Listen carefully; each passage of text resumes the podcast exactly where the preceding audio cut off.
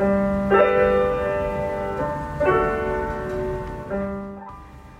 んにちは。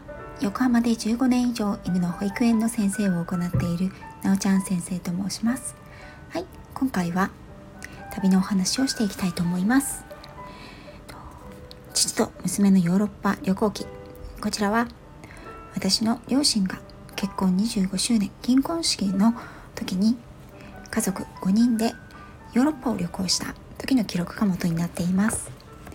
こちらの旅行記なんですけれども前半10回の部分を私の父が書き残した日記を読ませていただきました。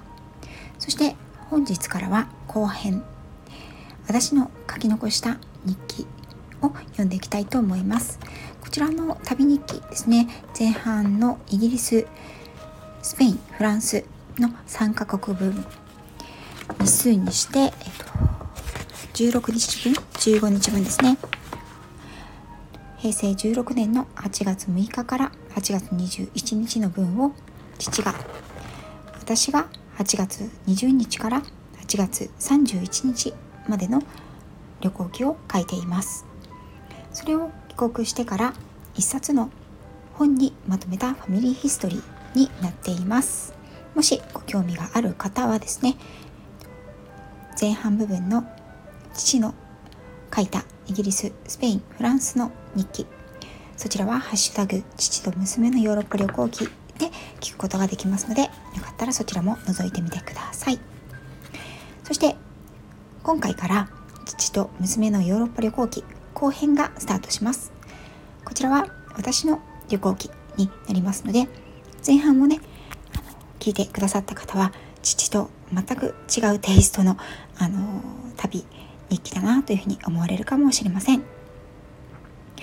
で、えっ、ー、と前回の配信前回の旅日記では父と母が私たち兄弟と別れを連れて告げてそれでパリを最後のパリの一日を満喫し成田空港から日本に戻るというところで終わりました私のこの旅日記第1日目は私の弟2人と共にこの両親と別れた8月20日パリからスタートします。それでは約10日間の旅ですね。8月20日から31日までね。そちらの旅日記を今回からスタートしていこうと思います。お付き合いお願いします。第1日目パリからブリュッセルへ。兄弟3人の旅の始まり。8月20日金曜日。最後になるかもしれないヨーロッパ家族旅行も後半戦。イギリスからスペインパリまでの家族5人の旅行は今日で無事終わりを告げた。これからあとは兄弟3人の旅が始まる。そしてスイスを終えた後はさらに弟2人と別れて私の一人旅が始まるのである。これはこれでまた違う楽しみと期待とで胸が膨らむ。さすがに疲労の色の濃い両親と朝食後に別れを告げる。父はカードの上限額が来ていてもはや手の内のカードがただのプラスチックと化していた。そのため私たちに至っても日本からの出勤ができないという状態で別れることになったのだ。日本での再会を約束し彼らはパリのオルセイ美術館へ午後の便で成田に帰国するまでパリを満喫する予定のようだった。私と弟2人はすでに秋の気配漂う朝のパリの街を抜け9時55分の新幹線タリスでベルギーの首都ブルッセルへ向かった。この旅では随分お金に悩まされることになりそうだ。パリ北駅の両替所で見たレートは1ユーロ154円。とりあえずブリュッセルまで行くことにした。私の手持ちユーロはたった40ユーロだった。父が帰国してカードの限度額を上げてくれるまでカードは使えない。あと23日はかかるだろう。そしてハプニングは車内で起きた。車掌がチケットを確認しに回ってきたのでフランススペインパスと予約のチケットを見せたがどうやらこれはこのタリスには使えないという。ごちゃごちゃと言われてよくわからなかったのだがどうやらこのパスに書かれているのはフランス・ブリュッセル間の TGB は追加料金を払えば乗れるということであってタリスは対象外なのであった。それにしても昨日の窓口では可愛らしいパリジェンヌがタリスでも問題ないと言ったのに結局追加料金だか罰金だかで30ユーロ持っていかれなんと私は手持ち10ユーロ。ほぼもんなしになってしまった。少々気落ちしながらブリュッセルへ。ほぼ予定通りに駅に到着したものの地理が全く分からずひとまず宿探しのために駅を出てうろうろ。ちなみに駅の両替所は164円で絶望的。一度顔が暗くなる。果たしてカード復活まで生き延びられるか。街を少し散策したけれど荷物は重いし腹も減るしテルらしいものが一切見つからない。天気はよく美しい緑の街路樹が風に吹かれて実に爽やかであるのにもかかわらず私たちはいろいろと限界に近づきつつあった。とりあえず近くのメトロ乗り場まで行き中心街まで出ようということになった。どうやら5人以下なら1日乗り放題というお得なメトロのチケットが6.5ユーロで売っている。それを買おうと長男が5ユーロ札を券売機に入れた。そして私が1.5ユーロコインを入れるとなぜかあと5ユーロ長男切れる。券売機を蹴飛ばし怒鳴り散らし叩く。券売機は冷ややかな沈黙を守ったままうんともすんとももちろん5ユーロも返してくれない。父のコーヒー事件に続き自販機にお金の割れ事件2件目発生。やっぱり外国の自販機はダメだ。しかも測ったように無人駅。さらにキャンセルボタンがないとなるとこれはもう計画的な犯罪なのではないかとも思いたくもなる。私は次男と一緒に何とか長男をなだめすかしてもう5ユーロ払いチケットを買うことに成功した。私の罰金30ユーロよりは可愛いもんでしょ？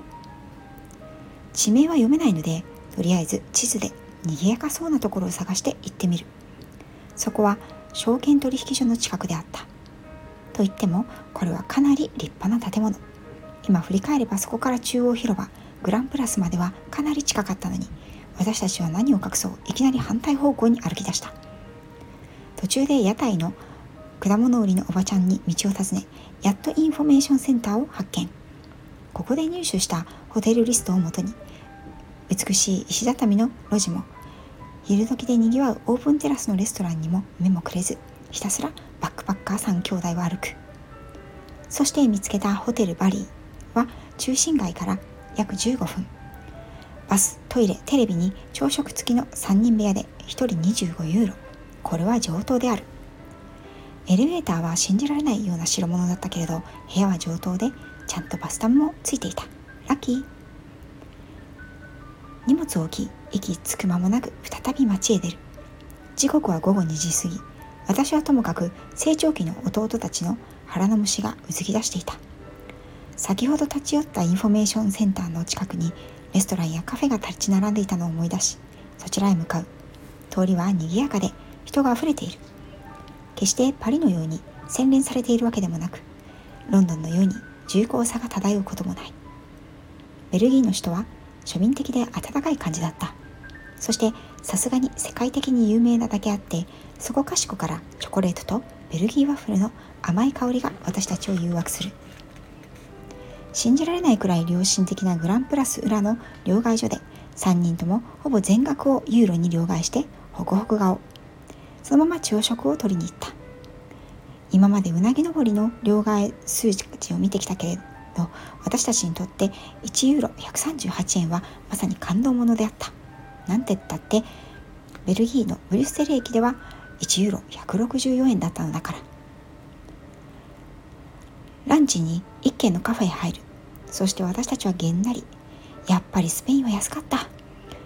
私はサラダ。長男はチョコクレープ。そして次男はツナサンド。このカフェよりもその後外の屋台で食べたベルギーワッフルの方が格段に美味しかった。もちろん甘い。そして大きかった。観光は後回しにしてまずはチケットの予約のために駅に戻る。初めに並んだインフォメーションセンターのおじさんの英語と態度のひどさそして私が買おうと思っていた U レールセレクトパスの値段の高さにびっくり。声も出ずにただ呆然。かなり聞き取りにくい英語でよくわからなかったけれどどうやら 3, 3カ国6日間の U レールパスでなんと580ユーロ7万近い。これじゃ無理だ。どうしようとげんなりしたがとにかく弟たちの予約もしなくてはと予約カウンターへ。こちらのおじさまは一方口ひげも渋いベルギー紳士であった。とにかくものすごく親切に対応してくださっておそらく私のやり直しも含め1時間ぐらいかかりっぱなしで対応してくださった。本当にありがとうございました。問題の U レールセレクトパスも蓋を開けてみれば316ユーロ。それでも5万近くかかったけれどベルギードイツスイスの3カ国6日間のパスを購入した。またしてもプアーになってしまった私。とにかくおじさまの優しさに皆涙を流さんばかりに喜んで全ての予約を終えメトロに乗ってもう一度証券取引所の駅へ。何といってもこのメトロ。今日は乗り放題である。ユーゴーやコクトーラ運芸人も絶賛したという中央広場。グランプラスはその通り突然裏路地に別世界のようにその姿を現した。決して広くはないが四方をぐるりと素晴らしい建物で囲まれている。今は美術館博物館になっている王の家。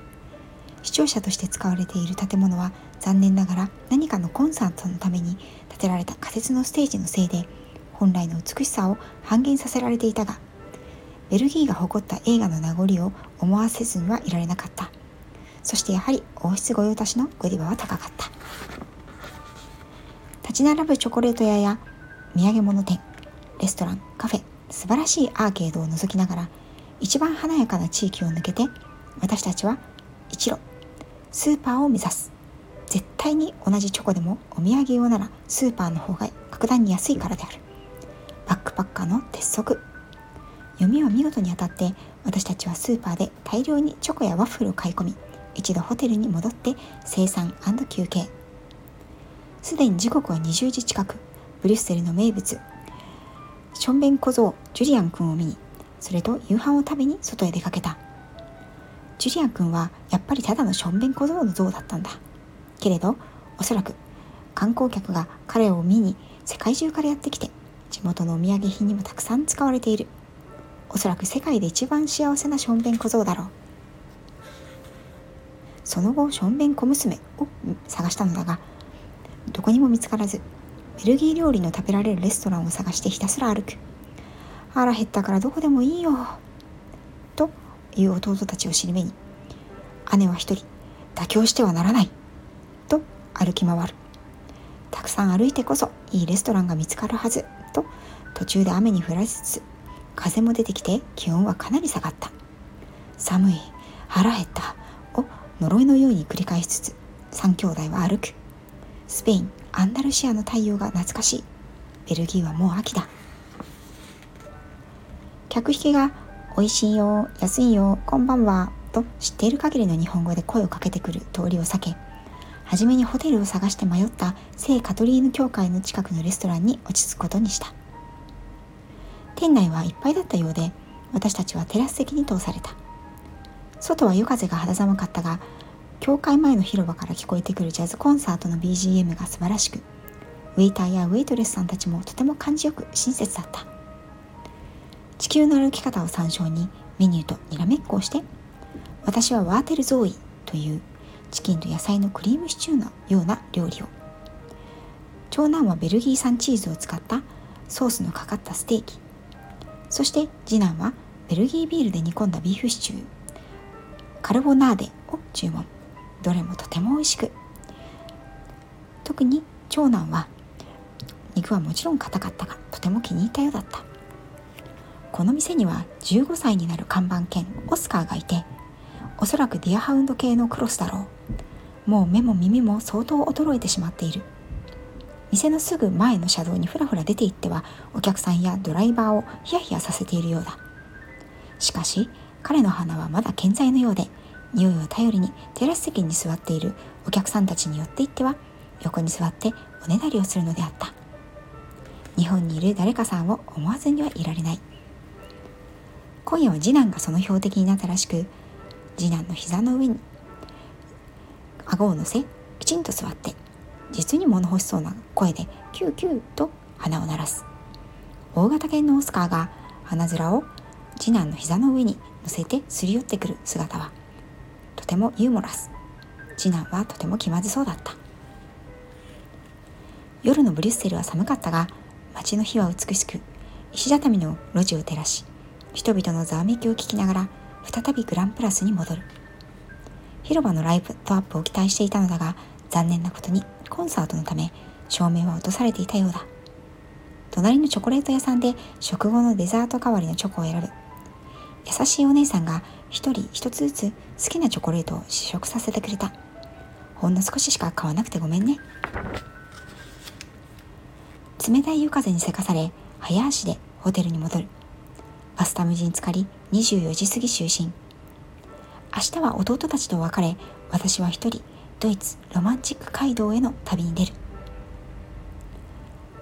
本日の歩数2万3974歩。